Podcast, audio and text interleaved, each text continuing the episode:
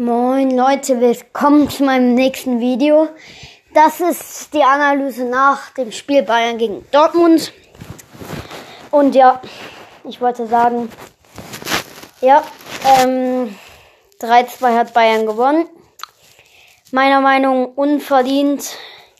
Dortmund hätte mehr als einen Punkt verdient und dieser Elfmeter, also den Elfmeter kann man gegen, geben eventuell.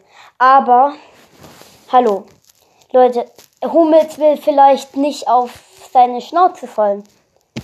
Also er darf schon noch mit er, er, er wäre sonst auf seine Schnauze gefallen, wenn er die Hand nicht da hätte. Er wollte sich vielleicht schützen vom Boden, aber egal. Bringt jetzt ja eh nichts mehr und gute Besserung halt an Julian Brandt. Und ja, wir sehen uns später wieder und halten mal richtig flach.